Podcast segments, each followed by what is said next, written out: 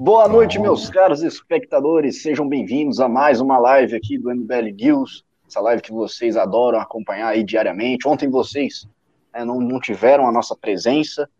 E se o Ricardo e o Orlando quiserem comentar algumas coisas que aconteceram ontem, né, na França, assim, lá para a Europa, vocês podem ficar à vontade, né? Vocês pimbem aí, inclusive, para a gente comentar esses casos, porque ontem realmente não deu para a gente fazer a live. Mas já estamos de volta Hoje nós trouxemos aqui é, duas mentes brilhantes. Ao meu lado, Ricardo Almeida, professor de filosofia. Boa noite, Ricardo. Boa noite, boa noite. É, eu queria dizer o seguinte: se forem pimbar sobre o que houve na França, algum tema internacional, eu comento. Eu tenho muito a dizer a respeito do que está ocorrendo nesse momento na França. E é isso. Estou só aguardando vocês. E também aqui comigo o Orlando Lima, né, que é estudante de Relações Internacionais e editor do site Insurgere, que eu tive o prazer de publicar um texto lá ontem, né, que o pessoal gostou, eu, inclusive eu recomendo vocês irem lá e, e dar uma lida. Boa noite, Orlando. Boa noite, Russo. Boa noite, Ricardo. Boa noite, galera textaço do Russo ontem, me sugere, procurem aí. Foi um, baita texto. É, nesse nesse período, estou apaixonado pelos políticos, é importante é, ler o que o Russo falou, o que o Russo escreveu, e aí tirar algumas conclusões. Ah, sobre a questão da, da dança, faço como o, o Ricardo falou. Perguntem nos Pimbas aí, que eu também tenho bastante coisa para falar. Terça-feira irei publicar um texto ah, sobre essa questão da França. Talvez na terça também publique uma sobre a eleição dos Estados Unidos, mas principalmente será sobre o assunto da França. Exato, é, mas qualquer outro assunto também que vocês quiserem que a gente comente, que a gente comenta, pimbem aí que a gente vai, vai abrir um espaço aqui. Até sobre futebol. Ah, mas, mas tem que ser futebol mesmo. Tem que ser só futebol profissional. Amador a gente não comenta aqui. Tipo, Atlético Mineiro, Cruzeiro, esses times aí que é só para ter, sabe, na, em Minas Gerais, a gente não comenta, não. Lá da roça. Você torce para que time, Russo? Eu, eu não. Eu, hoje eu não assisto futebol, mas eu torcia muito pro Corinthians. Corinthians, né? Time de eu, eu era de Minas, eu era de Minas, mas torcia pro Corinthians porque em Minas só tem os times de para inglês ver, sabe? É só para falar, ah, tem time aqui, mas não tem, não. Mentira. É um mito. Você pode ir lá em Minas que não tem, é, é, é, é só invenção, só holograma. Tem uma Bom, coisa, pessoal, que antes de começar a pauta, tem uma coisa que eu, eu, eu, quero dizer. É o seguinte, eu não sei qual é a opinião de vocês no chat, e digam qual é a opinião sobre o que eu vou falar aqui. Eu acho que o MBL News tem que ser cada vez mais um espaço para congregar a direita brasileira. A direita brasileira não tem condições de ter sectarismo. A gente sabe que o sectarismo foi um dos fatores que levaram Bolsonaro à situação que ele está. E o MBL News é um programa que permite que a gente faça isso. A gente pode ter duas pessoas tocando o programa de maneira mais ou menos fixa e convidados rotativos de vários grupos. Então, agora está o Orlando do Insurgere, pode ter outras pessoas de outros grupos, sim, pode ter um convidado sim. ANCAP, um outro mais conservador. Enfim, eu acho interessante usar esse espaço como um espaço de convite para que vocês vejam as pessoas, para que o trabalho da direita seja filtrado pelo MBL News. Não sei se vocês concordam, digam aí o que vocês acham. É, é, é uma espécie de flow podcast de, de política de direita. É mais é. ou menos isso que você está pensando. Eu também concordo, é, já estou vendo outras pessoas para vir trazer aqui também e tal. Já chamei o Orlando aqui, que é um representante do, do Insurgere, que também acho que já escreveu o texto para o Nelton também. Então, assim, são setores da direita que precisam realmente estar tá fazendo uma parceria aqui, dialogando, porque é, eu acho que não faz muito sentido para um país como o Brasil, que tem uma direita prematura, uma direita meio fraca, querer ficar polarizando entre si querer ficar né, rachando por dentro. Então, concordo com o Ricardo.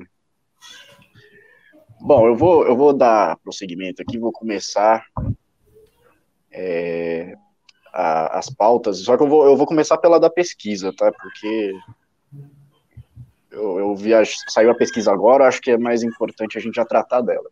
É o seguinte, a pesquisa Ibope em São Paulo mostra Covas com 26%, Russomano com 20%, Bolos com 13% e França com 11%. Né? Aí vamos, vamos analisar bem como que são os números aqui, né? É o seguinte, num comparativo, a gente vai ver que o Covas ele foi de 22% para 26%. Isso comparando a com a pesquisa do dia 15 de outubro. O Somano foi de 25 para 20, ou seja, caiu 5%, que é um movimento natural que todo mundo fala que realmente acontece com, com o Russomano. Ele começa a cair no decorrer da campanha.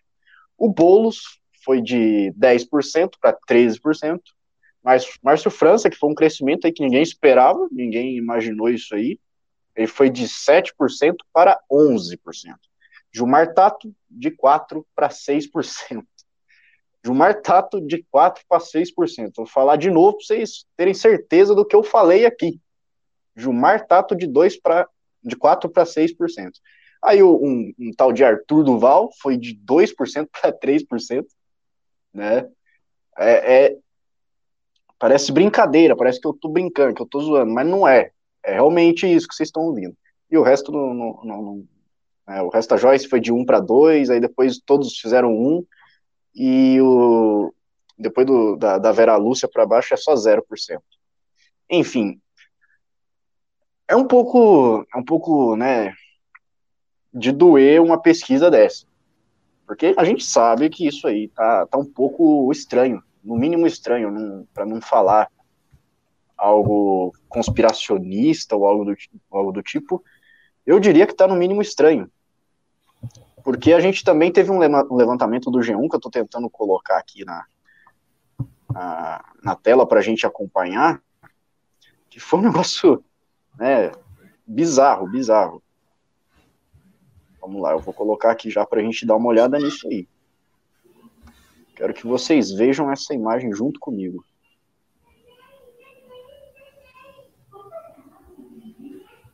Compartilhar. Vamos lá.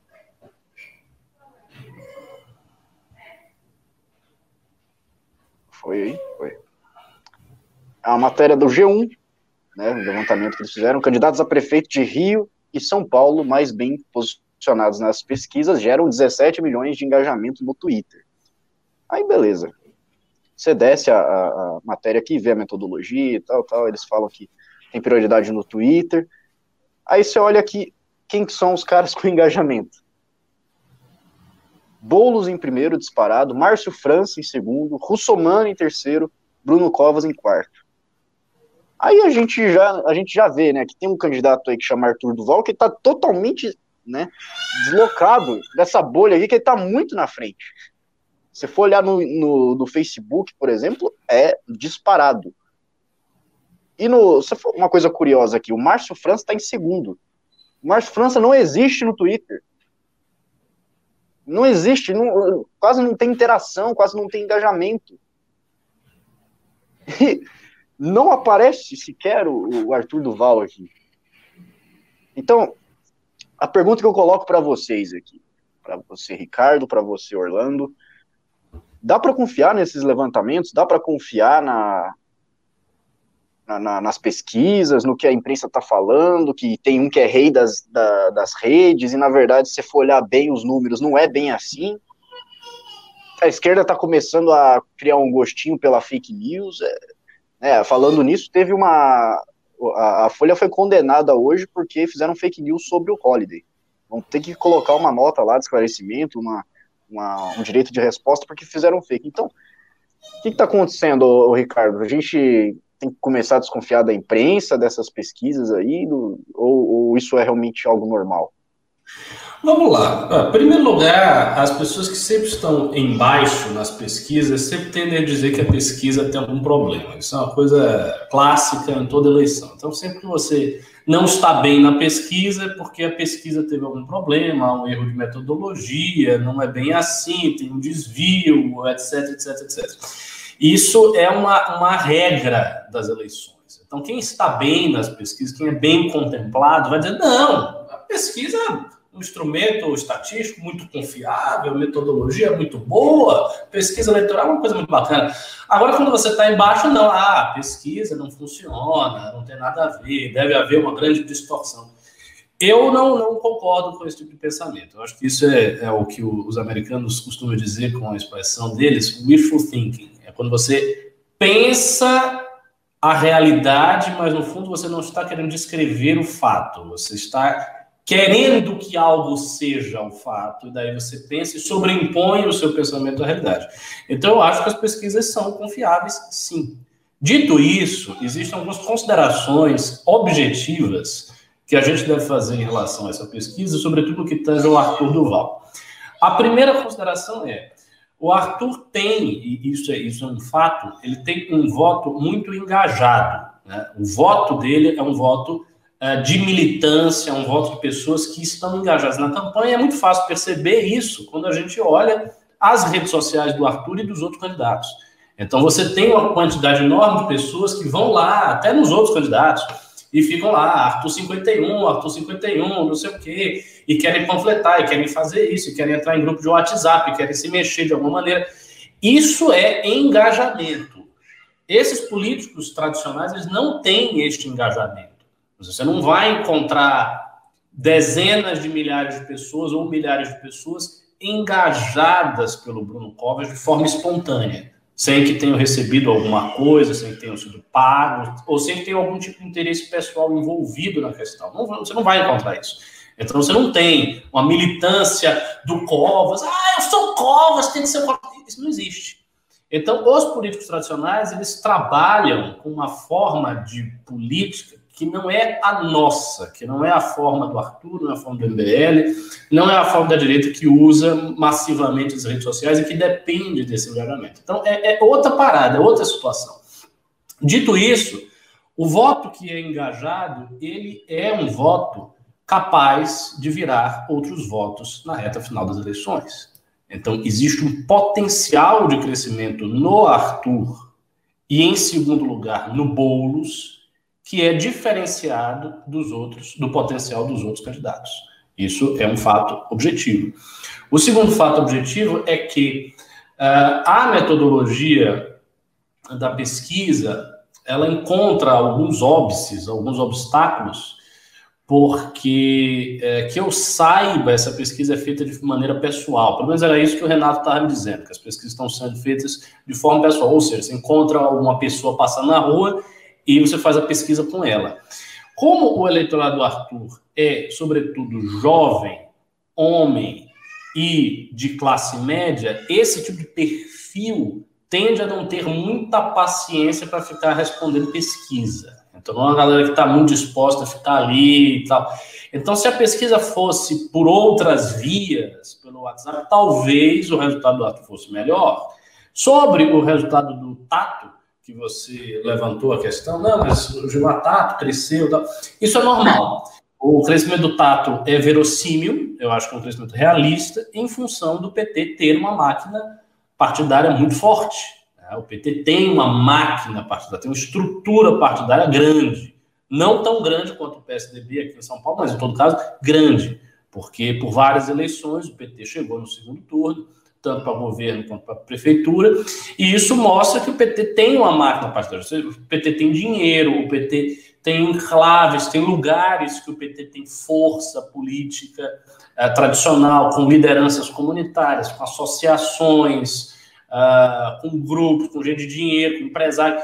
Então, tem uma máquina, uma estrutura. Essa estrutura faz com que o candidato do PT, mesmo sem muito carisma, como é o caso do, do Tato, e ele, e ele, não é um candidato assim conhecido, como né, a Marta era, ou, ou, ou, como seria o Haddad, né, se o Haddad resolvesse disputar aqui a prefeitura de São Paulo, faz com que um candidato como ele, que não tem esse carisma todo, consiga ter um bom resultado. Então, assim, ele está crescendo porque há uma máquina forte para ele crescer. Então, eu acho que é isso que revela as pesquisas. É, a queda do russomano, é, de fato, reflete uma tendência quase incoercível do russomano, parece até um destino dele de sempre cair né, na, na, na, reta final da eleição. Não sei se ele vai cair a ponto de não ficar no segundo turno, porque ele ainda está no segundo turno, se a eleição fosse feita hoje, de acordo com as pesquisas, ele estaria. Então depende da intensidade da queda dele, mas é um cara que sempre cai. E ele está tendo seus votos sugados pelos outros candidatos. Então, o Márcio França está pegando parte do voto dele, o Boulos está pegando parte do voto dele, o Arthur pode pegar parte do voto dele, o Tato, talvez. Então, todos os candidatos estão pegando parte do voto do Russomano. De maneira que o Russomano é uma espécie de, de, de, de, cadáver cheio de dinheiro que o pessoal está lá roubando o botinho, o tesouro do cadáver. Claro, eu não sei, como eu disse, ele está caindo. Eu não sei se ele vai cair a ponto de não ir para o segundo turno, mas isso é possível. Isso é possível. E com esse cenário, cada vez mais se torna preocupante um segundo turno entre Bruno Covas e Guilherme Boulos, é, o que seria uma, uma, verdadeira, é, uma verdadeira tragédia para a cidade de São Paulo. Espero que isso não aconteça, espero que o Arthur cresça mais nas pesquisas.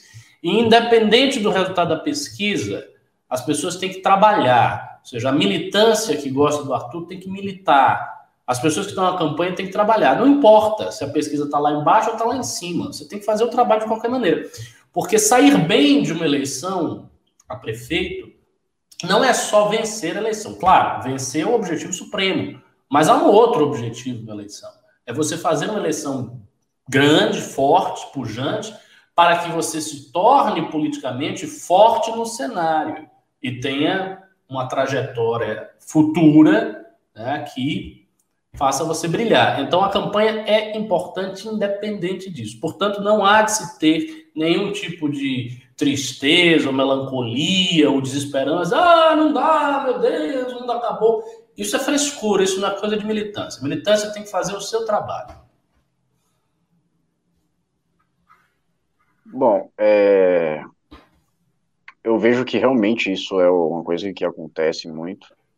É, de fato, uma coisa que a gente precisa levar em consideração é que as pesquisas elas têm um histórico de falhas que a gente pode levantar alguns casos aqui, como o do Donald Trump, né, em 2016, pode levantar o, o o Romeu Zema em Minas Gerais, 2018, o Witzel, o João Dória em 2016 pela prefeitura também, foi um negócio bizarro, o Uriel Visto, lá do, do Senado, a Dilma no Senado em Minas, foram várias e várias é, eleições em que as pesquisas elas apontavam uma direção e no final das contas não era bem aquilo.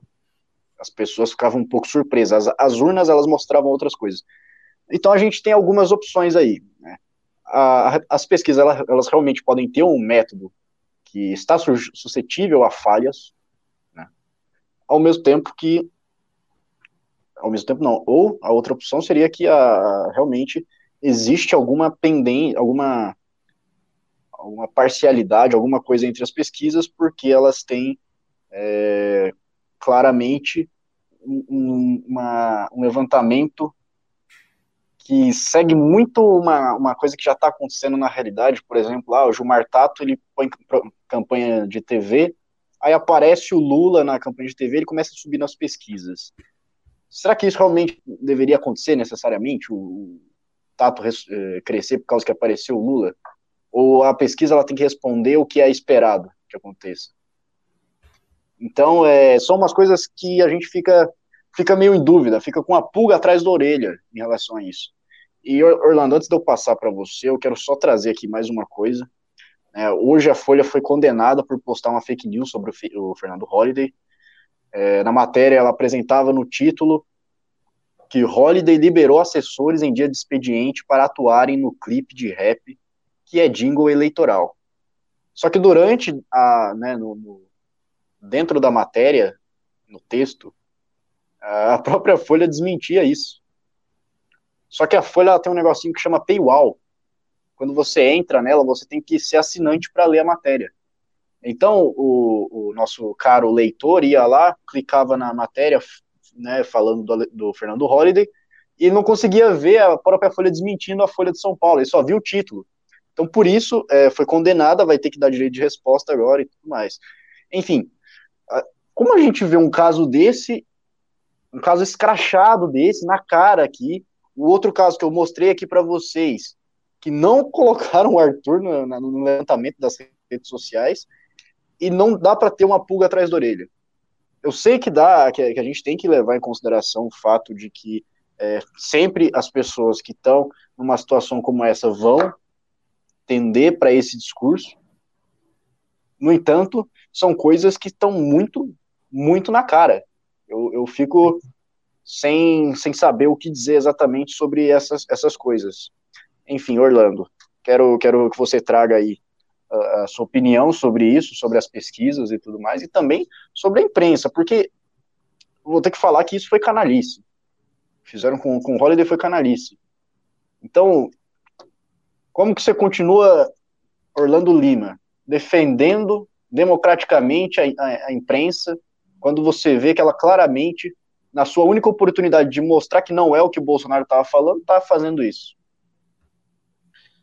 Então, a, gente.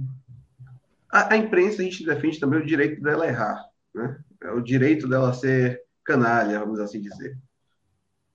É, eu tenho lá minha, minha opinião, que, pra, que meus amigos dizem que não sou tão liberal, libertário assim, e certas vezes deixo minha raiz meio reacionária tomar conta. Mas, nesse caso da Folha, eu acho que a justiça conseguiu ter uma boa resolução. Né? Vai condenar, é, tem que dar um direito de resposta, vai ter que, que, que ter consequências. O maior problema que eu acho é que o que a Folha fez já estava sendo feito contra o, o Arthur Duval sobre outros meios, certo? E por toda a imprensa. O que seria isso?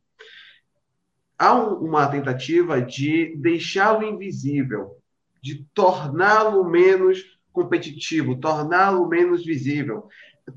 Ele tem uma, uma organização muito orgânica mesmo, de conseguir pessoas que, que o apoiam, que gostam dele, que o acompanham desde 2016 pelo YouTube, porque começaram a acompanhar política uh, por conta dele, né, no canal Mamãe Falei, por, por conta do MBL, por conta do Kim. Tem uma, uma, uma série de fatores que levam a isso.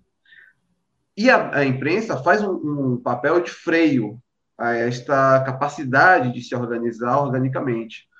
Ela invi é, inviabiliza e o deixa invisível durante a campanha. Muitas vezes você percebe faz pouco tempo, um jornalista postou no Twitter a, a, a colocação de cada um, né, a porcentagem de cada um.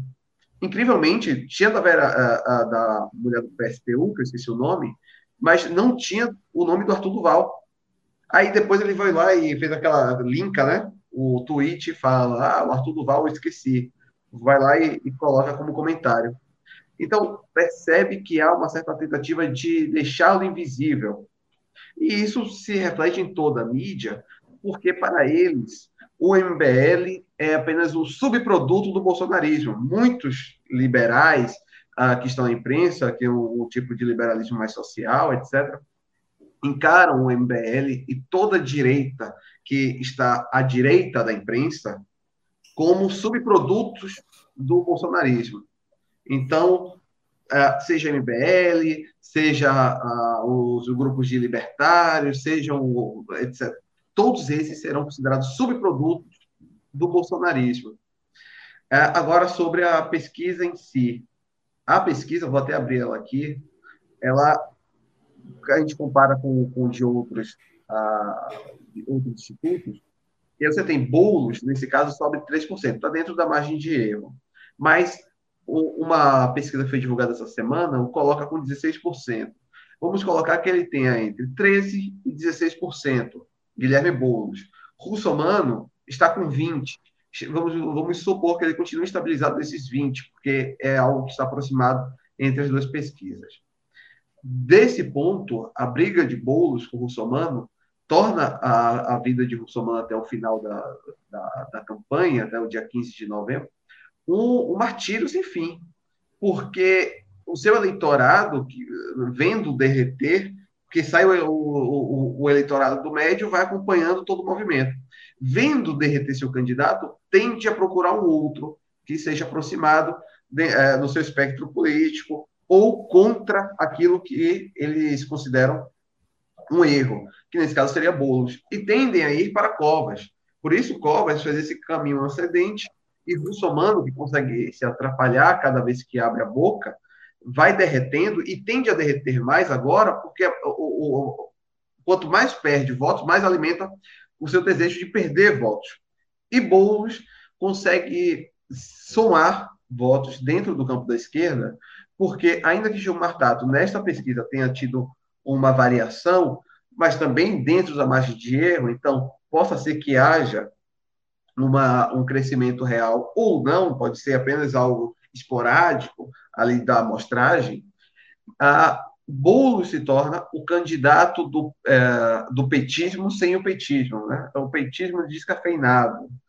É, muitos petistas ou, ou, filopetistas, como é o caso de João Willis, que apesar de filiado no, no PSOL, é muito mais alinhado ao PT, ah, e, todos esses veem em Guilherme Boulos uma alternativa viável, verdadeiramente viável, a conseguir disputar a prefeitura contra Covas, porque não é mais muçulmano o seu adversário. E perceba, perdendo ou ganhando, Boulos ah, sai vencedor dessa, dessa eleição, porque ele, primeiro, consegue se estabilizar como um grande ah, ator político dentro da esquerda, ele se torna esse ator político, ele consegue, inclusive, solapar o protagonismo de Fernando Haddad, é, consegue, consegue, de qualquer jeito, trazer uma campanha de amadurecimento do próprio PSOL. Uh, o PSOL é um partido que, durante muito tempo, fez campanhas e entrou em batalhas uh, para perder, essa entrou em uma batalha para ganhar, e com um personagem que consegue demonstrar amadurecimento. E por isso ele é tão perigoso. Eu fiz um texto essa semana que até o, o Arthur Duval compartilhou, é, e o MBL também, até agradeço, que eu faço uma análise sobre a, a campanha do Guilherme Boulos, e eu percebo que há ali um verdadeiro amadurecimento em diversas, diversos pontos. Um deles é que em, em 2014, para a presidência da República, a Luciana Genro, quando foi dar entrevistas, tem uma para o Danilo Gentili no, no seu programa, ela vai muito para o abstrato, não consegue tocar em pontos do, do concreto, né? não consegue tocar em pontos materiais sensíveis ao trabalhador, sensíveis ao, ao eleitor médio. Coisa que Guilherme Boulos consegue fazer hoje muito melhor do que os candidatos de esquerda mais ligados ao centro, como Orlando, Orlando Silva e o próprio Gilmar Tato é você pegar o seu programa de governo, suas entrevistas, suas, sabati suas sabatinas, não, é, é, ele faz live no próprio canal com seus apoiadores e diz que é sabatina. Isso não é sabatina.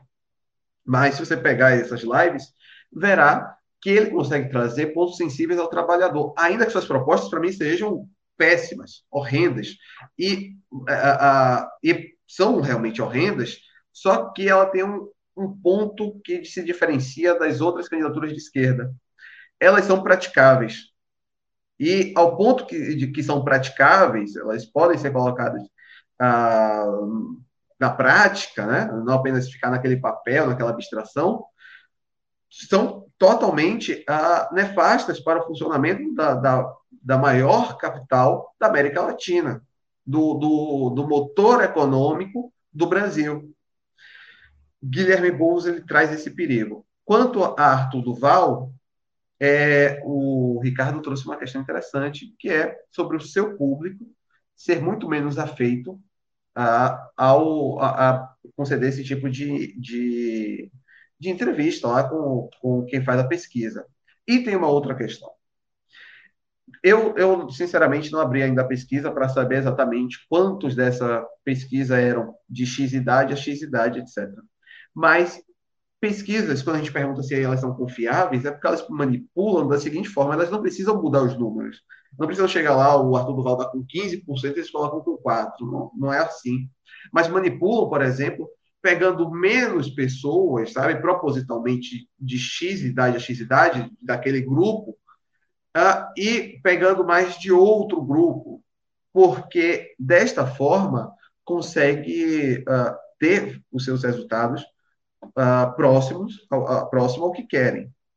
Sobre a questão da Dilma lá em Minas Gerais, eu acho até interessante trazer isso para o caso da, da Prefeitura de São Paulo.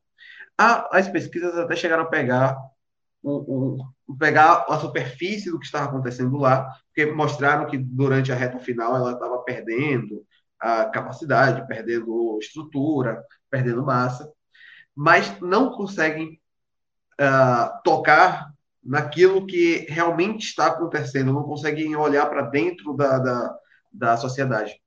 Minha, namorada morava lá em Minas Gerais, à época, e ela vivia falando comigo: caramba, está acontecendo uma campanha no WhatsApp para o pessoal votar, fazer já dobradinha, X candidato com X candidato, para tirar a Dilma de qualquer jeito.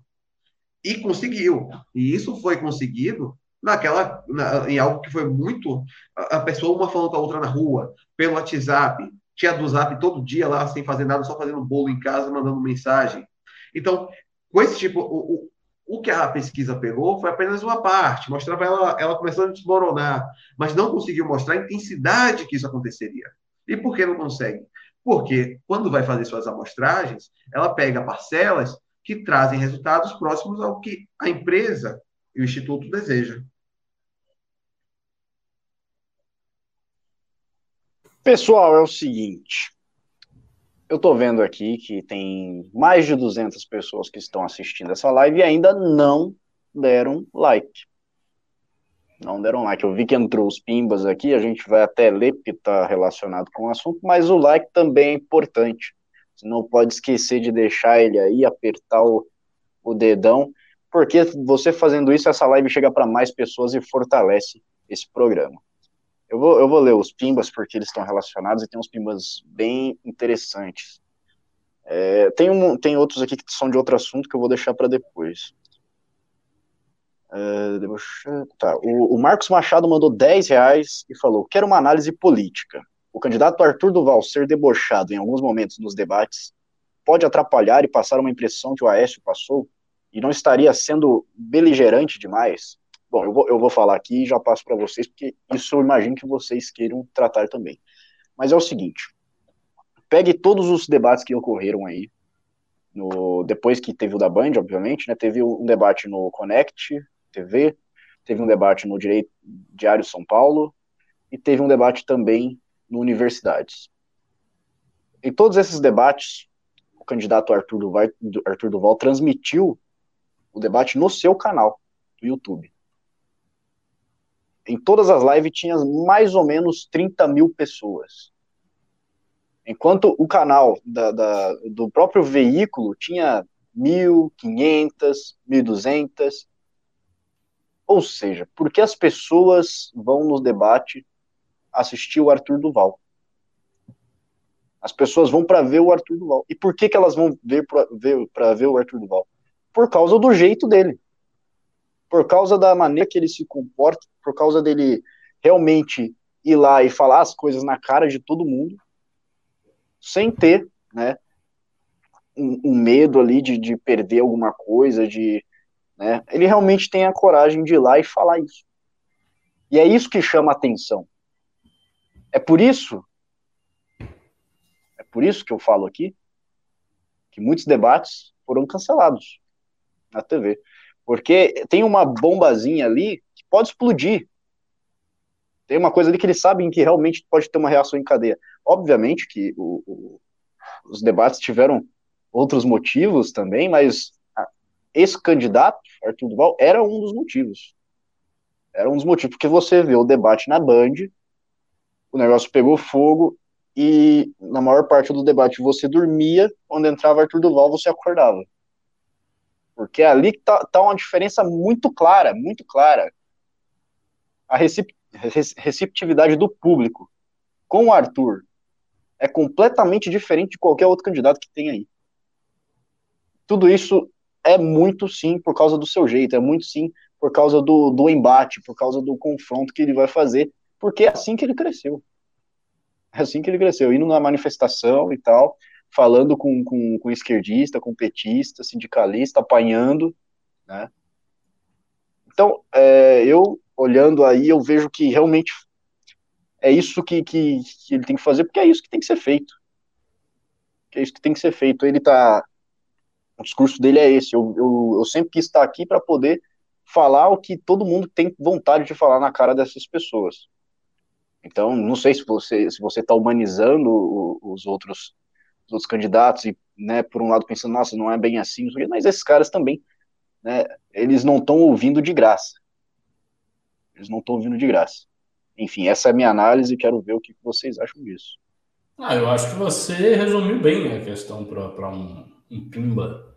Eu não teria muito a dizer. Eu só teria a dizer o seguinte: eu acho que é uma estratégia que faz sentido pelo fato de que há poucos debates, o tempo é curto e precisa chamar atenção. E o que chama atenção não é simplesmente ele falar de propostas. Claro, ele falou de propostas. A gente viu a apresentação de diversas propostas oriundas do plano de governo do Arthur, entre as quais o Jovem Capitalista, Escola 360, a transformação da GCM em polícia, a revitalização do centro de São Paulo, o fim da Cracolândia, a revisão do plano diretor urbano e por aí vai.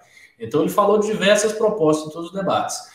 Mas a gente sempre coloca uma espécie de molho, né? uma, uma, uma pimentinha ali no debate, que é quando ele faz a pergunta mais dura, quando ele fala de um jeito que chama a atenção porque o espectador de TV está ali assistindo, meio letárgico, né? Tá vendo, ah, um bocado de candidato aí, não sei o quê.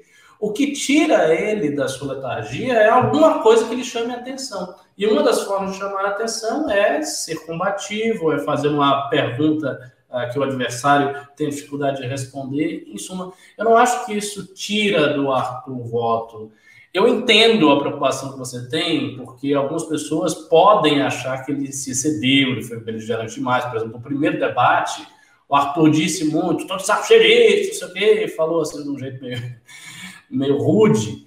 Né? Então, pode ter né, um certo incômodo, mais diria estético do que qualquer outro tipo, com essa abordagem, mas os pontos positivos, as vantagens que um candidato tem ao ser desse jeito, quando ele consegue aliar esse jeito combativo ao conteúdo, né, à existência de propostas, eu acho que suplantam as desvantagens.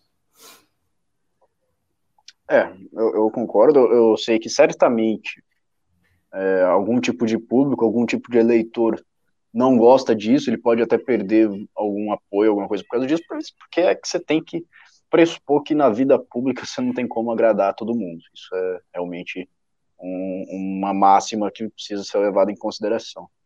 O, Orlando, você quer entrar nessa? Não, só eh, realmente concordo. Nesse ponto, principalmente quando ele perguntou sobre a questão do devolve, é, na verdade, é, é a única estratégia que ele tem agora para poder é, se lançar para além do seu público. Né?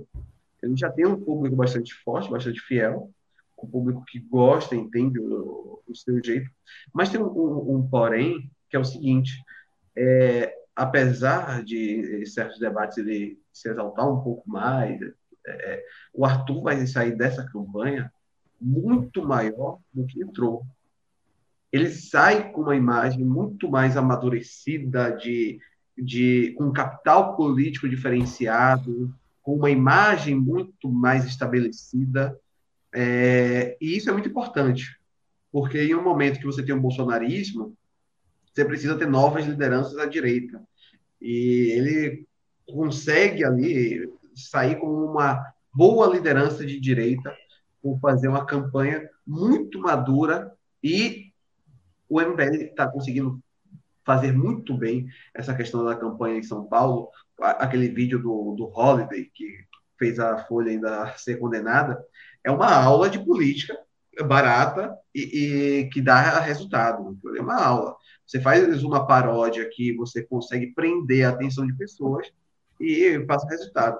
É, o Arthur sai muito mais fortalecido, então acho que não atrapalha, mas as eleições têm, têm realmente travas é, enormes. A máquina, você tem candidatos que têm uma estrutura gigantesca pra, contra candidatos que, que têm apenas a própria voz. Recorrendo a, a Diogo Mainardi, e você ainda tem um, um, eleitorado um pouco bovino, né, como disse o nosso Diogo Mainardi, então é, a democracia tem lá seus dissabores. É. O Marcos Paula da Silva mandou dois reais e falou: Etimologia de Márcio França Guerreiro Franco igual Arthur. Não entendi. Como é? Ele falou etimologia de Márcio França, traço guerreiro, Franco, igual Arthur. É, ele tá falando, ele tá falando que ele tá falando o que, que a, o Márcio França etimologia- é o Carlos Magno? né? É, ele tá falando que a, etimolo, que a etimologia de Márcio França Ah. é guerreiro franco, e guerreiro franco seria igual Arthur. Olha só, Que? essa é uma mesma pessoa, na verdade. Essa dualidade que você enxerga é apenas a dualidade falsa da manifestação. Tudo é ilusão. Márcio França e Arthur, Arthur. são um e o mesmo. O Arthur não é França, não é, da- não é da França. Então, essa o Drax dualidade, 30... essa dualidade é a coisa em si ou não é? Não, a coisa em si, é, a dualidade é o fenômeno, a unidade Márcio França e Arthur que é a coisa em si. Mas essa é a coisa em si que a gente consegue aprender. A gente faz a intuição intelectual e pum, pega a coisa em si. Então não é. Não, então não é a coisa em si. porque Segundo Kant. Não pode conhecer. Ah, mas os românticos todos achavam que a intuição intelectual conseguia pegar. Ah, isso aí é, isso é, isso é mito, isso é mito. Nada. Isso aí é que nem. Isso aí é que nem o Atlético Mineiro. Isso aí é que nem Atlético Mineiro e Cruzeiro, não existe. Ah. Basta você ver, veja o chat, o tanto de torcedor do Galo que tem no chat, Bruno Oliveira mesmo, tá lotado. Ah, mas eu gostei que você chamou a família inteira para assistir o. Todo mundo é atleticano. O Draxis32 mandou 5 reais e falou: pesquisa por telefone no Brasil igual Alô Cuba. Chama a Simone de Beauvoir, por favor. Como é que é, meu Deus? Eu não entendi. Ele, tá- ele, ele gosta de zoar os franceses também. É, a galera. Não, mas tá ele, ele falou, drogada, ele, fa- ele falou Simone Bovinoir.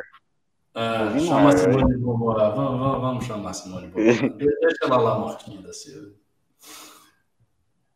O Eduardo Tenório mandou 5 reais e falou: Não sei vocês, mas vejo bolos como um Elschwarz, Tunen, Turrey.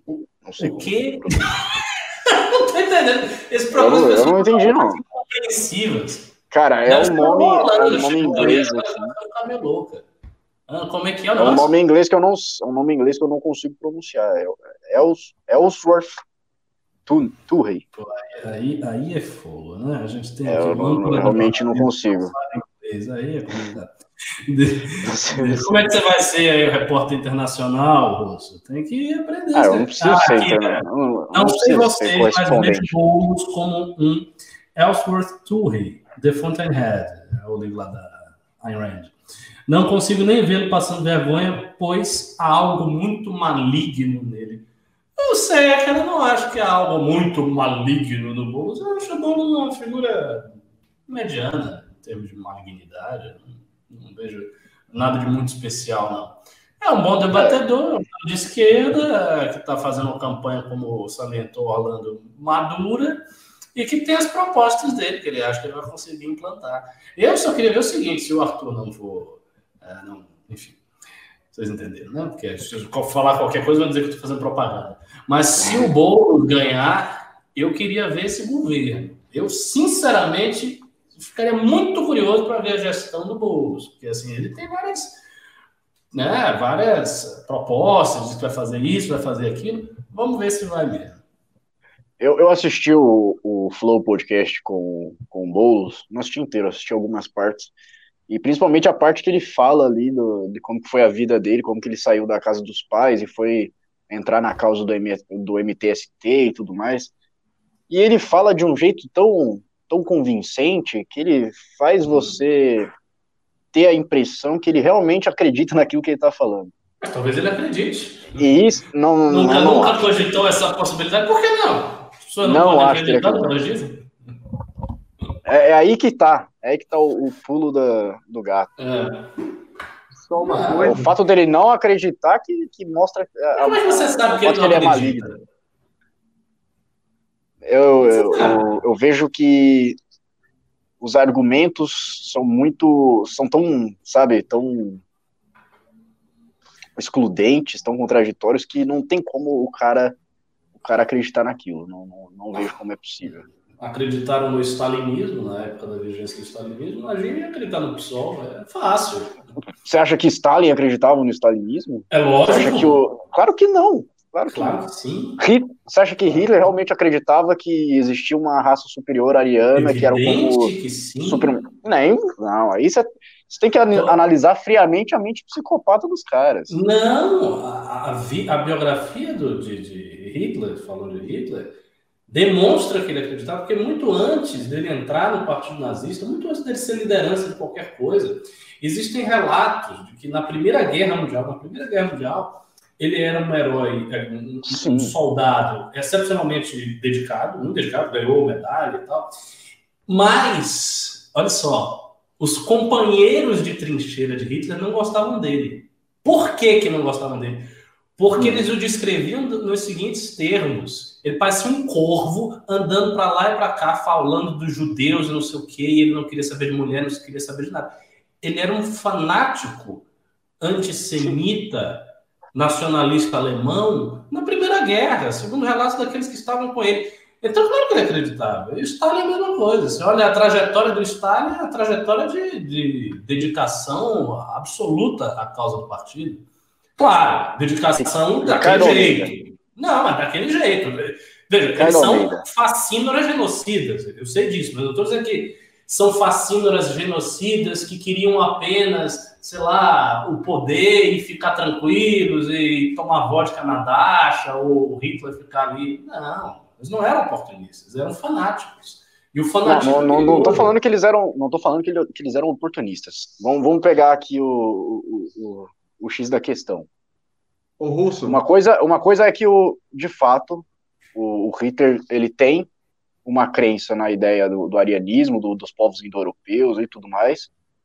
Até porque eu, eu, li partes do Mike Enfield, eu sei que, que ele tem, ele tinha realmente desenvolturas ali e vi todo o processo, né? Eu estudei bastante o processo do crescimento, da ascensão do nazismo, de todo o contexto ali.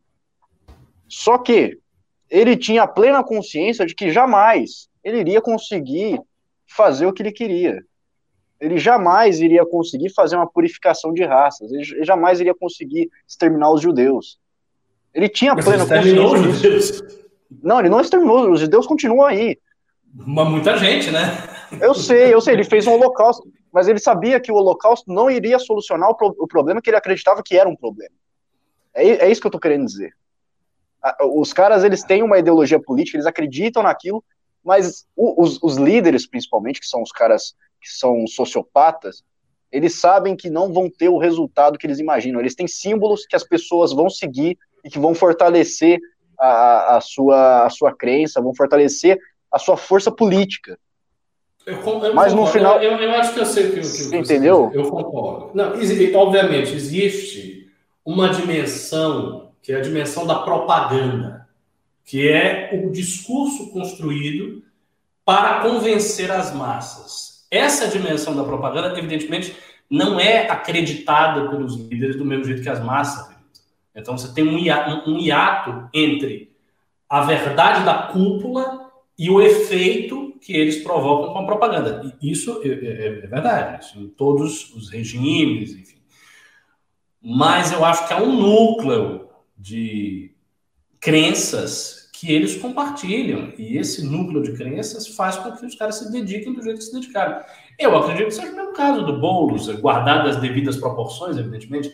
Eu acho que ele é um cara de esquerda, ele acredita que a esquerda está com a razão, ele tem aquele pensamento, e claro, ele constrói um discurso de propaganda, arredonda a coisa para as massas, que não é exatamente o que ele acha, o que, mas há um núcleo de crença genuína. Não é simplesmente como se alguém sim, que não sim. tem nenhuma ideologia pegasse uma ideologia, porque existe esse caso também. Veja o, é, é o caso, existe. por exemplo, do, do Alexandre Frota.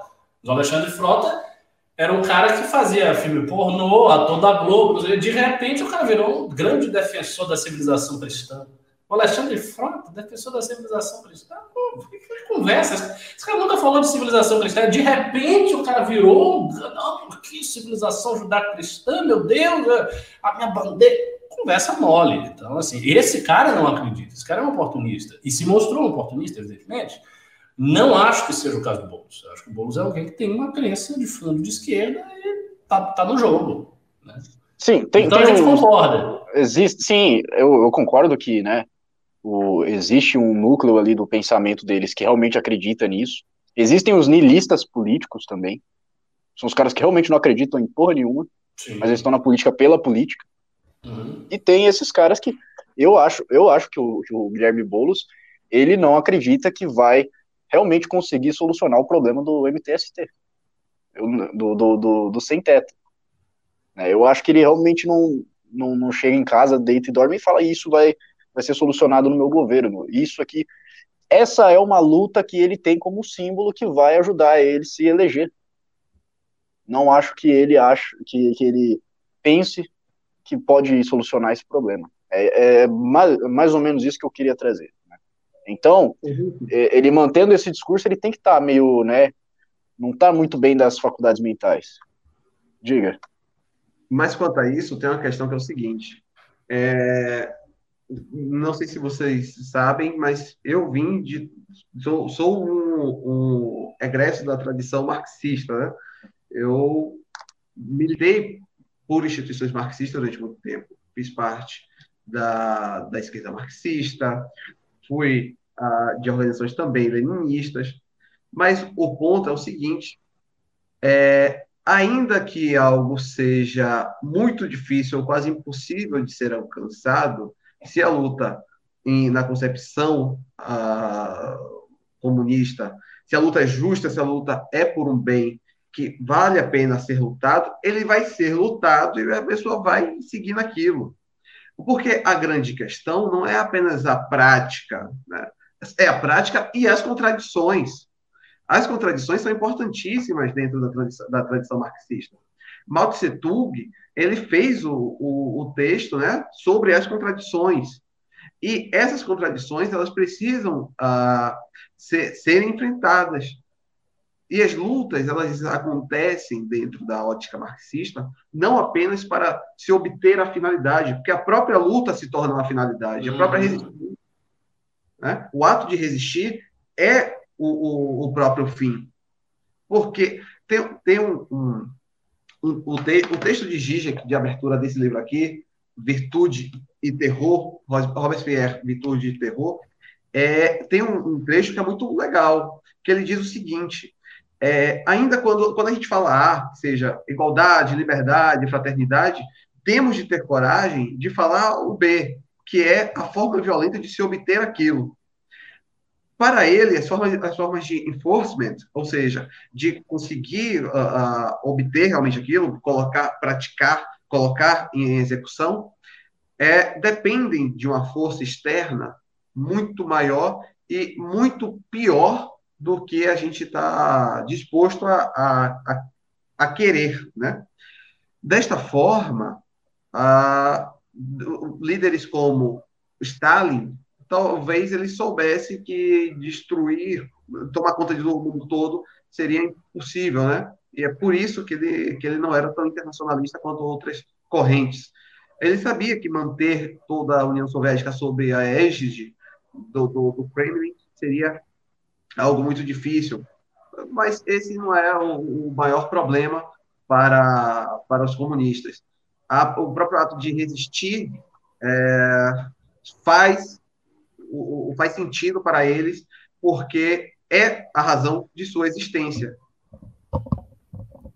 Olha, eu, eu, eu vou ler um comentário aqui. Como é membro do canal, eu vou ler mesmo sem ser pimba. Porque é o seguinte, seguindo a tua lógica, então, o Arthur sabe que não vai acabar com a Cracolândia? É isso? Não. Não é isso, é justamente aí que está o ponto de diferença. Porque não é impossível você acabar com a Cracolândia. Não é impossível. A gente sabe muito bem que o que precisa ser feito, a descentralização dos equipamentos sociais, é você mudar a legislação na questão da, das barracas, você vai trabalhando em cima de lei são, são, são caminhos que tornam possível sim você acabar com a Cracolândia. Não é uma coisa, não é algo como o do, do Boulos, que existe toda uma estrutura social é, muito bem estabelecida de separação de propriedades privadas e você querer usar um, um, um trecho da Constituição, da função social da propriedade, para você mudar completamente o status quo e, e fazer um trabalho em cima do, da, da população sem teto, achando que realmente você vai conseguir resolver esse problema, porque não vai. Não tem como você fazer isso.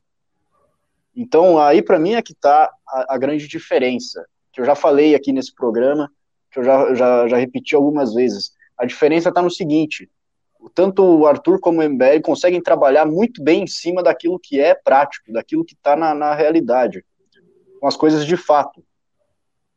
Você não vai ver o MBL trabalhando tanto com o, o, o MBL, o Arthur trabalhando tanto com, com um simbolismo que é utilizado por pessoas como o Guilherme Boulos. O simbolismo de você criar ali uma realidade ideal em detrimento da real para você colocar um objetivo que que torne as pessoas muito mais é, apetecia, com, com mais desejo de ter aquela realidade ideal. Não vejo, né, você pode citar um exemplo aí de que é, isso tenha acontecido no MBL. Não sei, vocês podem citar aí, eu não lembro disso. Enfim, eu vou seguir os pimbas aqui. Se vocês não tiverem nada para falar.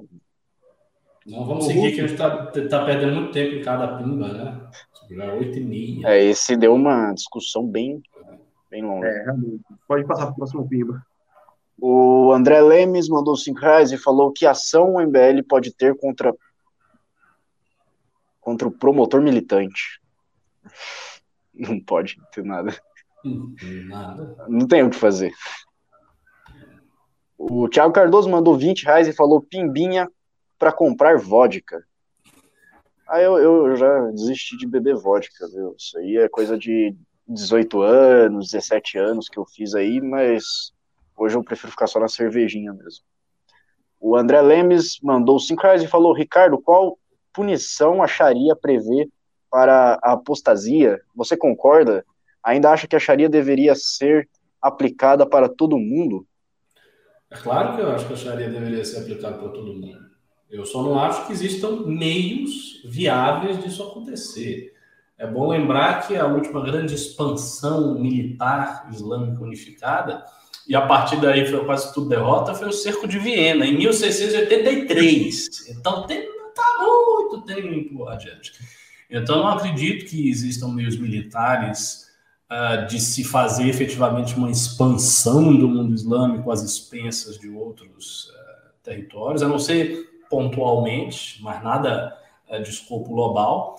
Entretanto, eu sou defensor da preeminência da Sharia sobre as leis civis. Eu acho que as leis civis são arranjos mais ou menos razoáveis que a gente pode fazer contando com as nossas razões, e a Sharia é uma lei divinamente inspirada. Então, para mim, não está nem, no, tá nem no mesmo plano. Sobre a, a condenação à apostasia, classicamente ela é a morte. A apostasia é punida com a morte. Entretanto, essa condenação ela foi relativizada ao longo dos séculos pelos sábios, pela ulema, porque no contexto inicial em que a morte era aplicada à apostasia, havia um sentido de pertença militar. Então, você estar no Islã era você estar numa estrutura total de sociedade e você cumprir uma função militar. Na prática, era isso, no início, né? falando das primeiras incursões do profeta Muhammad. Então, embora a apostasia classicamente tenha como punição a morte, nem sempre ela é aplicada, isso é relativizado em várias circunstâncias, existem condições de aplicação ou não. Por exemplo, eu sou um ocidental convertido, se eu me desconverter e resolver, lá, adotar o budismo, nada me acontecerá. Né? Aí você vai dizer, ah, mas e se num país muçulmano um sujeito se converter a outra religião? Eu vou dizer, depende do país, depende das circunstâncias. Se for na Turquia, que é mais secular, não vai acontecer nada.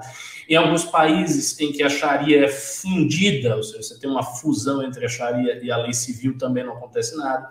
Em alguns países que a Sharia é aplicada de forma mais pura, como por exemplo na Mauritânia, talvez você ainda tenha aplicação da pena de morte para apostasia embora ela seja muito rara, porque as conversões do Islã para outras religiões são relativamente raras. Então é isso. Eu é, vou a pessoa botou sharia. Não, não vou aplicar sharia em você, não, rapaz. Pelo amor de Deus. eu, faço, eu falo as, sharia, as coisas em teoria, a galera já acha que eu vou sair daqui já islamizando São Paulo, né? Sharia aqui. Mas, pelo amor de Deus. Esquece isso. Eu é que tenho que estar com medo disso. É. Eu, tô, eu, tô, eu vejo o Ricardo todo dia, eu tenho que ficar com medo. É, ainda o tem Antônio um judeu lá mandou... no, no, no, no, escritório. Imagine, vou aplicar a Sharia no judeu. Outro detalhe também que talvez vocês não saibam. Quando se fala que a Sharia se aplica indistintamente, não é para todo mundo. Em, e isso eu estou falando dos tempos clássicos, antes do Estado liberal, no Islã clássico. Quando você aplicava a Sharia no território e havia populações de outras religiões, né, do livro, né, povos do livro, Ahl-Kitab, cristãos, judeus, zoroastrianos, sabeus, essas pessoas não viviam de acordo com a Sharia. Elas viviam de acordo com as leis da sua estrutura religiosa, da sua alma. Então, os cristãos que moravam em território do Dar al-Islã, em território islâmico, viviam de acordo com a sua lei, não com a Sharia. A Sharia era aplicada aos muçulmanos e para reger as questões maiores do Estado. Agora, em tudo que se referia a casamento, leis de sucessão, costumes, orações, etc., etc., os cristãos e os judeus viviam de acordo com, sua, com as suas respectivas leis. No caso do, do cristianismo, com a fusão é, entre Bíblia, direito romano e direito consuetudinário, e no caso dos judeus, com a halaká, com a lei deles. O Antônio Cavalcante mandou cinco reais e falou: Deixa eu lavar esses cinco reais aqui. O, o André Lemes mandou. Aí o André voltou no, no, assunto. O André Lemes mandou cinco reais e falou: Muhammad foi a Maca e matou os, os habitantes, ou seja, seus parentes e amigos de infância. Depois voltou a Yatrab, Yatreb, Medina é. aos judeus que o acolheram e, aí ele continua no outro pimba de cinco reais e fala porque os judeus nunca o aceitaram como profeta, pois ele não era letrado e não era judeu. Corão, livro do... Nossa. Corão, livro do psicopata. Ah, olha é só. Pesado. O, o, o, profeta ele foi perseguido em Meca. E ele saiu de Meca porque havia um complô para matá-lo. E ele foi a, a, a Yasrib, que depois se tornou Medina, e foi acolhido em Medina pelos próprios judeus. E muitos desses judeus se converteram Islã. Tem muitos judeus de Medina se converteram isso é, isso é provado historicamente. E, a partir desse momento, começou uma série de guerras entre os politeístas de Meca, que queriam destruir os muçulmanos, e os muçulmanos. E aí você tinha a Batalha de Badr, Batalha de Uhud, várias batalhas. Até que no final o profeta venceu, ele foi até Meca, e aí o que aconteceu? Um genocídio? Não. Não. Algumas pessoas foram sentenciadas à morte e a quase totalidade da população de Meca foi perdoada. Isso estou falando dos tempos antigos. Ela foi perdoada e se estendeu né, uma estrutura política islâmica em toda a Península Arábica. E aí, com os sucessores do profeta, isso se estendeu tremendamente para o mundo inteiro e realmente se construiu um império de dimensões uh, transcontinentais. Então, foi isso que aconteceu. Sobre o negócio da hashtag Corão Livro do Psicopata, a única coisa que eu posso dizer isso a você é vá, vá merda, amigo. Você vai mandar a pimba para ficar sacaneando minha religião, vai te catar. Então não faça isso mais. Eu não faria mesmo, não. O Rodolfo Lopes mandou 5 reais e falou: São Paulo Fashion Week anunciou que agora tem cota racial para modelos. Acham que isso pode fortalecer a narrativa da esquerda nessa época de eleição? Acho que não. não acho que isso não, Pode ser até. É uma coisa muito acho que assim. É, realmente, acho que não tem muita, muita relevância, né? E mesmo que tivesse, poderia ser até uma coisa prejudicial para a esquerda, porque isso atende a um público nichado da própria esquerda, e a direita pode usar muito bem isso, pode usar como um discurso de, de, de resposta que seria muito mais aproveitado. Então, acho que não. O Na Itamar verdade, Ferreira. Sobre cotas, raça, gênero, etc. Eles estão deixando de se tornar algo de esquerda, né? E está se tornando algo meio que, que senso comum no meio político, no, na mídia. É, é porque, assim, até para a parte de liberais, são bastante progressistas, né? Muitos liberais são, são progressistas. É, você tem a própria esquerda, o centro. Então, está tomando conta, ali, tomando uma parte que vai além da, da esquerda tradicional, naquela esquerda absolutista, uma parte do PT. É, isso é até bom. Eles perdem um ativo político importante. É ruim para todo mundo aí, porque essa pauta avança, né? Uma pauta ruim avança, mas é bom porque eles perdem seu ativo político. Isso aí, o Itamar Ferreira mandou cinco reais e falou: Você tem razão, Russo. Em Minas só tem times de Série B, um querendo cair para C, Série C e Série D. E tem uma nação na Série A. Quem que é a nação? Não sei agora. É o, é o Cruzeiro? Ah, o Cruzeiro nem time é mais. Ali é time do, do SPC Serasa. Ah, nunca foi, né? Mas eu, eu, realmente não, não sei como é que tá a situação lá, não. Como é que tá? O, o Atlético tá bem? Tá, tá ganhando tá, título tá aí? Tá... A gente tá brigando pela liderança. E da o... segunda divisão. da primeira divisão, ganhar o título depois de alguns anos. E o Cruzeiro está na zona de rebaixamento da Série B. E o América, o América Mineiro, nosso Ameriquinha, nosso, nosso time verde e branco, está em segundo na Série B nesse exato momento. Espero que suba para ano que vem ter Clássico Mineiro na Série A, Atlético e, e América, os dois maiores do estado. o, o, tem, tem mais uma pauta aqui do, do Mourão. Ele está contradizendo o Bolsonaro. Vocês querem comentar? Tem mais pimba? Não tem mais pimba. Não tá, um, tá, um, ah, tá um sextou aqui. Pode comentar, vai. Vamos, vamos embora então, vamos lá comentar. Oi? O do Mourão, eu gostei muito da entrevista dele à Veja, né? Eu, eu vi apenas trechos, eu vi alguns trechos. É, nem sei se já foi divulgado na íntegra a entrevista dele à Veja, mas os trechos que foram divulgados é, são bastante animadores porque ela faz parte de um movimento que começou essa semana com o Rego Barros, né? o antigo porta-voz da presidência. Reinaldo Azevedo, o jornalista Reinaldo Azevedo, o qual admiro, é, ele, ele fez uma boa lembrança. Rego Barros, ele, antes de, de, de porta-voz da presidência, ele era porta-voz do, do Exército. Então, a influência dele, e, ele é extremamente bem quisto pela instituição, é enorme, né? ele tem uma grande influência. E quando ele faz uma entrevista ao Bial e depois um, um artigo a um desses jornalões ah, criticando... No Correio Brasiliense. Da forma como ele critica, é, não é apenas uma manifestação individual. Me pareceu uma manifestação da, do, do, da, do, da alta cúpula do Exército.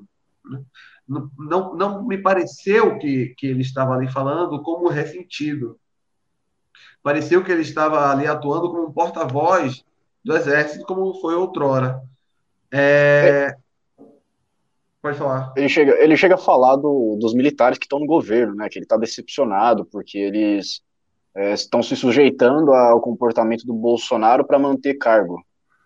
É, é, ele, ele, é, a forma como ele fala me parece muito mais direcionada a um em específico, que é o Heleno. General Heleno ele foi um dos que mais se afastou dos demais é, dos demais generais que estão lá. Mas perceba, do, logo após essa, essa entrevista dele, esse artigo, hoje o Mourão o, o contradiz o presidente de forma muito específica e joga o presidente aos leões. Ele falou claramente que a briga é uma briga política entre o presidente e Dória mas que fatalmente irão comprar essa vacina, até porque o governo mesmo investiu dinheiro, milhões, na, no Butantan. Uh, Mourão parece que o exército, mais uma vez, como aconteceu no primeiro, no primeiro ano do mandato, se vê desgastado, desprestigiado, busca dar ali um freio contra, contrapeso para poder ser acariciado e voltar a ser esse colchão eh, d'água que Bolsonaro usa e abusa. A gente tem que lembrar que os militares são para Bolsonaro o que um partido político estruturado é para qualquer outro, né? O que o PMDB foi para Temer, o que o PT foi para Lula e Dilma, é, o Exército é para é, Bolsonaro. É o seu partido, é o que lhe dá sustentação, o que lhe dá capilaridade, o que lhe dá força, porque política é uma, uma disputa, uma correlação de forças. E o Exército lhe fornece essa força.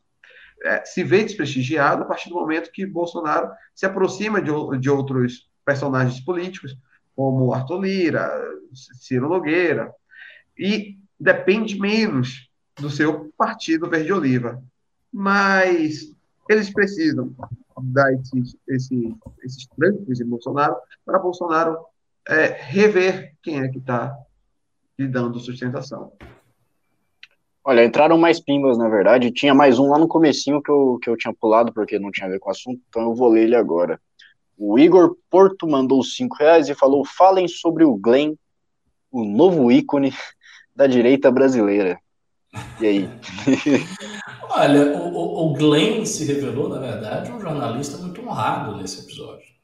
Assim, não estou fazendo uma avaliação sobre a trajetória jornalística dele como um todo, mas nesse episódio ele se revelou grande e, merecedor de aplausos e merecedor de defesa. É isso que tem a dizer. É, ele, ele teve, teve a história dele com o Edward Snowden, que a gente já, eu, eu achei bem, bem interessante, um trabalho jornalístico muito, sim, muito, grande, muito grande, de uma relevância é, mundial até. E, enfim, é, é, um, é um jornalista, né? Ele tem ali suas qualidades, seus defeitos, mas não é um jornalista, não é o queridinho da direita, não. O, Gum Gum mandou dois reais e falou superchat ajuda Arthur 51, não, não ajuda. Não, não ajuda, ajuda de maneira alguma. Ajuda o MBL. O MBL. Não para não, o Arthur tá com a vaquinha gorda, o MBL tá pobre. o Felipe Minicelli mandou dois, rea... dois e trinta euros e falou, Ricardo, o que você acha do Reinaldo Azevedo? E eu, eu vou querer que o Orlando responda também. Uh, olha só, certa feita eu falei da Vera Magalhães, eu fiz todo o introito dizendo que o jornalismo no Brasil já abrigou figuras como Otto Maria Carpo, Paulo Francis, Greenwald e tantos outros. Carlos Lacerda. Carlos Lacerda, que eram homens muito cultos e que sabiam escrever, e eram realmente personalidades intelectuais de escola, né, de, de alto gabarito. E foram jornalistas, né? Então, uh, existiu isso, mas que eu achava que as gerações atuais do jornalismo tinham caído muito, que o pessoal não estava mais nesse nível. O Reinaldo Azevedo é um jornalista muito competente, porque ele guarda muitos traços desses antigos jornalistas. Ele é um cara que sabe escrever, ele tem um estilo próprio, facilmente identificável, ele tem uma cultura literária muito grande. O Reinaldo escreveu livros de crítica literária antes de se dedicar à política política. Então é uma figura assim, diferenciada. Eu acho uma voz diferenciada. E é um jornalista que tem muitos contatos com a classe política, de forma que ele é, fica sabendo das coisas em primeira mão, tem muitas fontes. É um baita jornalista. Dito isso, eu acho que ele também força muito a barra. Ou seja, quando ele quer defender uma tese, né, quando ele quer defender um lado, ele força as coisas. Vou dar dois exemplos. Ah, o primeiro exemplo que eu me recordo é um texto em que ele disse que o pessoal da Sarah Winter, que fez aquele escarcel no hospital para não deixar a menina abortar e tal, eram defensores da pedofilia. Ele afirmou isso. E não eram, não eram. Todos os conservadores bolsonaristas anti-aborto, naquela ocasião, defenderam a, as medidas, as sanções mais duras contra o tio da menina que estuprou. Então ninguém defendeu pedofilia. Ele disse. Então, ele distorceu muito, porque ele queria criar um caso, um case muito forte contra os bolsonaristas. Ele fez isso uma vez, fez isso quando ficou insistindo que Bolsonaro devia ser considerado um genocida, uma interpretação elástica do, tribunal, não sei das coisas. Assim, então ele força, o Reinaldo força, ele não é uma, uma voz imparcial. Eu acho que lhe falta objetividade. Mas é um grande jornalista, tá? que sabe escrever, que tem muita fonte, que é muito inteligente, que sabe fazer os comentários dele. É um baita cara. Queria que forçasse menos, seria melhor. E aí, Orlando? Bom, sobre Reinaldo Azevedo, eu sou talvez a voz menos, menos imparcial para falar. Eu acho o principal jornalista do Brasil hoje, e quando eu digo hoje, é um bom tempo para cá, é, Reinaldo Azevedo, ele tem uma qualidade que para mim é essencial em qualquer, em qualquer uh, profissão, que é a coragem. Quando o, o bolsonarismo e o lavajatismo estavam voando ele teve coragem de se opor e, diferente do que muitos dizem, que foi porque chegou no PSDB, etc., ele já tinha críticas a, em 2014. Tem vídeos dele na, na TVeja, que é a TV de Veja, vivia repetindo Joyce Hasselman, Joyce Hasselman à época. É, ele, em 2014, final de 2014, é verdade, mas já com críticas ao Lava Jato e a Sérgio Moro em específico. Isso em 2014.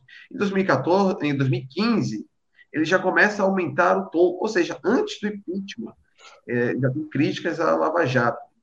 O, e, e, foram críticas que conseguiram hoje se mostrar acertadíssimas. É, eu, desde que entrei à direita, até para retornar uma questão do Glenn, eu fui um dos poucos desde sempre, a nunca me encantar pela Lava Jato. Eu sempre achei, fiz textos, inclusive, falando como a prisão do Eduardo, Eduardo Cunha foi algo ilegal. E olha que defender Eduardo Cunha não é o meu forte, mas cometeu ilegalidades. E Reinaldo Azevedo, na grande mídia, foi o. Na grande mídia não esquerdista, é bom deixar claro, né? Foi o, uma única voz que teve essa coragem lá atrás de, de sair arrebentando portas pagou o preço por isso. O preço menor do que ele próprio tende a dizer, mas pagou, seu, pagou o preço por isso. Saiu da Jovem Pan, saiu da Veja, mas conseguiu uma audiência e um, e um, e um, um público que talvez ele não tivesse antes. E diferente do que o rapaz de Berlim disse aqui, Felipe Minicelli, não é verdade, ele não, elogia, não só elogiava Lava Jato na TV, já posso trazer vídeos dele criticando. Reinaldo Azevedo é, além de tudo, um intelectual é uma pessoa com uma bagagem literária enorme, com referências, é, com bastante leitura, e, e, um, e, ele é muito uma voz que consegue ser contra a miséria intelectual que tomou conta da, da imprensa. Né? Boa parte da imprensa é muito miserável intelectualmente, lê pouco, lê mal, é, como é o caso, certa vez eu até discordei de, de, do Ricardo, porque o Ricardo falou que o Rodrigo Constantino era uma pessoa que falava bem, escrevia bem e lia bem. Eu acho que ele fala bem, tem uma boa, tem uma boa oratória, mas escreve muito mal. O estilo eu disse que o Constantino escrevia bem, eu falei isso. Se eu falei não, isso, eu estava num momento de generosidade excessiva, meu neurônio não está funcionando bem, não, porque não acho que ele escreve bem, não. Não, é isso. Você falou que ele escrevia mal, mas lia bem, né? Tinha leitura. Isso. Então, ele realmente escreve muito mal e eu acho que ele lê muito mal. Ele fez certa vez uma indicação de um livro da, da Kimberly Strassy, que é uma jornalista americana, e é incrível como ele só consegue ver algo que está muito explícito. Ele não consegue levar aquela leitura para além uh, do, do, do, simples, do óbvio, né?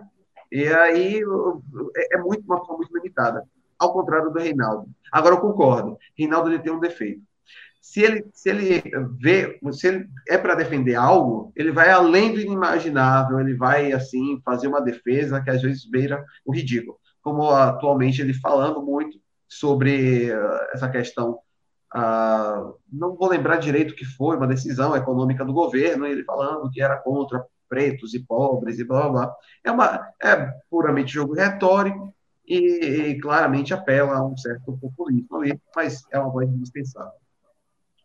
Você tá falando aí que tem coragem, não sei o quê, Reinaldo Azevedo tem coragem. Sabe, sabe quem também tem coragem? Ah, não posso falar, não posso mal. falar. é, bom, eu vou dar uma corridinha nos pimbos aqui, que a hora tá avançando. O Alan Bowley mandou 20 reais e falou: Lendo Scruton, vi um raciocínio sobre a diferença entre leis seculares e religiosas. Em suma, é, seculares se adaptam e religiosas perduram, de modo, de modo que, ao longo prazo, se descolarem, se descolarem da, da realidade da sociedade. O que acham disso? Eu acho que o, o Ricardo concorda.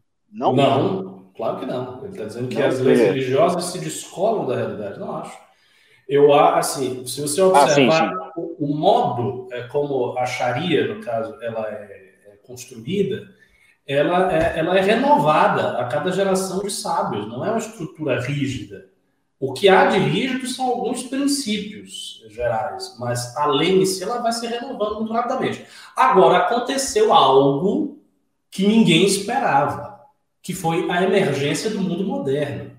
Veja, vocês precisam ter sempre em mente que o mundo moderno, a modernidade ocidental ilustrada, é um acontecimento muito singular em toda a história e a sua singularidade foi sublinhada por diversos pensadores.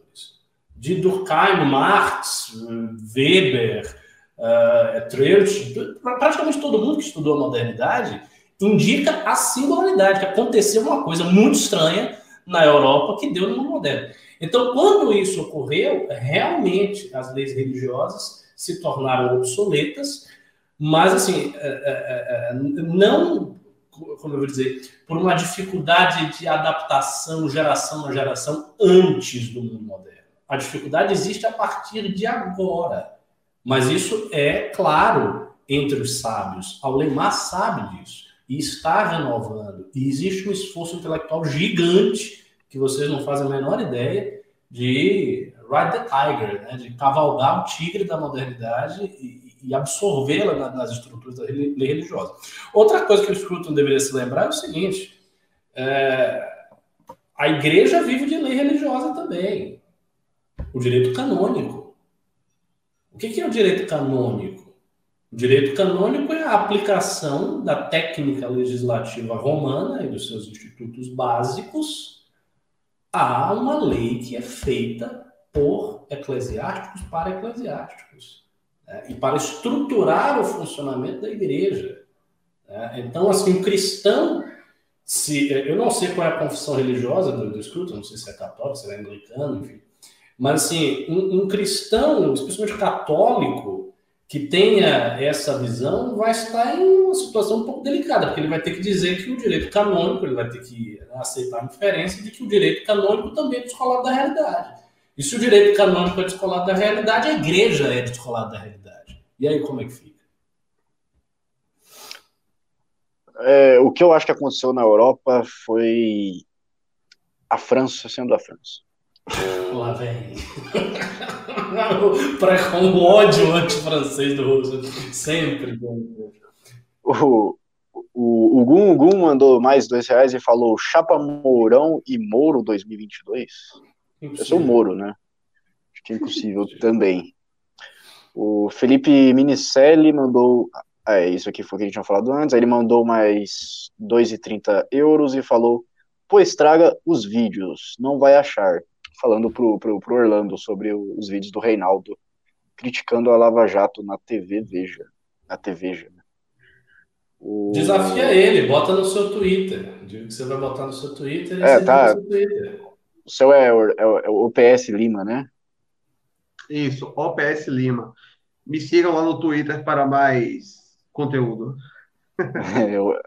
é, então, então você, você posta os vídeos lá, que aí vocês tiram a prova aí.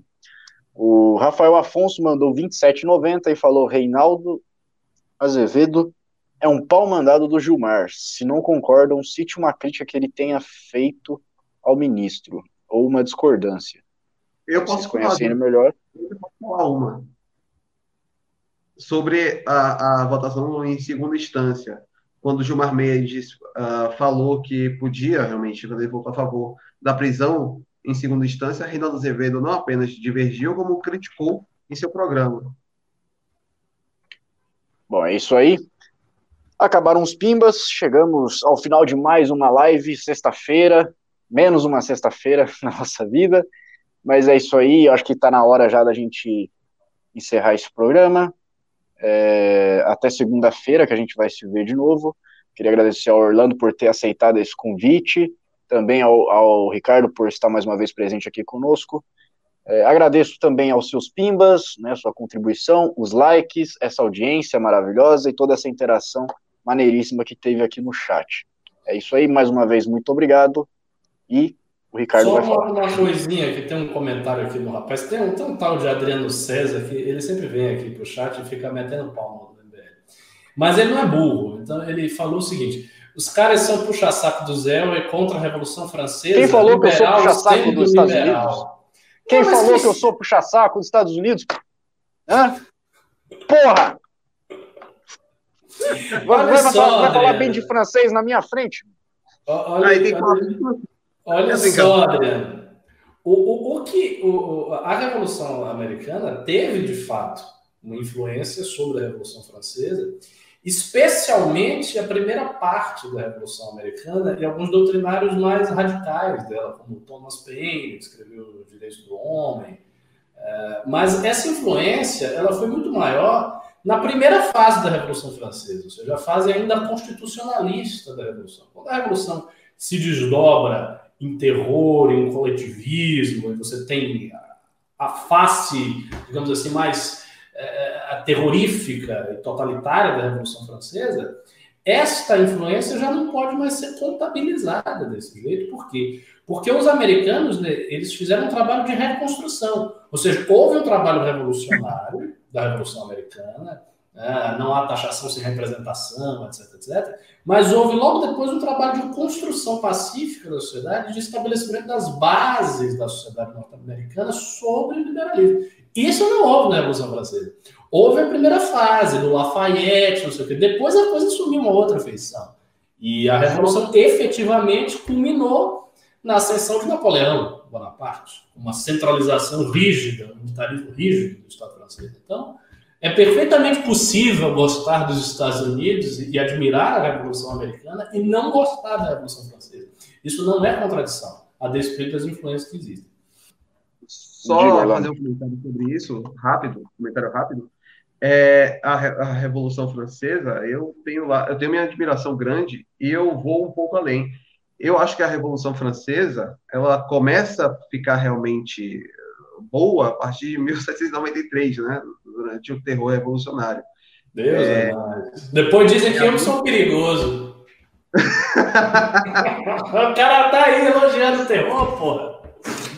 Mas, mas vou dizer uma coisa: a França hoje está sob ataque porque falta amor e terror à própria França para poder se, eh, fazer sua defesa. E só isso mesmo, agradecer a todos vocês. E, arroba Benedito Pelo amor de Deus, velho. Tá vendo? Porra de Revolução Francesa. Eu vou- eu vou fazer o seguinte, ó. Com a gente Gente- que é muçulmano, fica o amor. O terror fica com os outros. Eu não vou, eu não vou entrar nessa aqui, não, porque eu, eu, eu, eu não vou disputar com gente que apoia a guilhotina, não.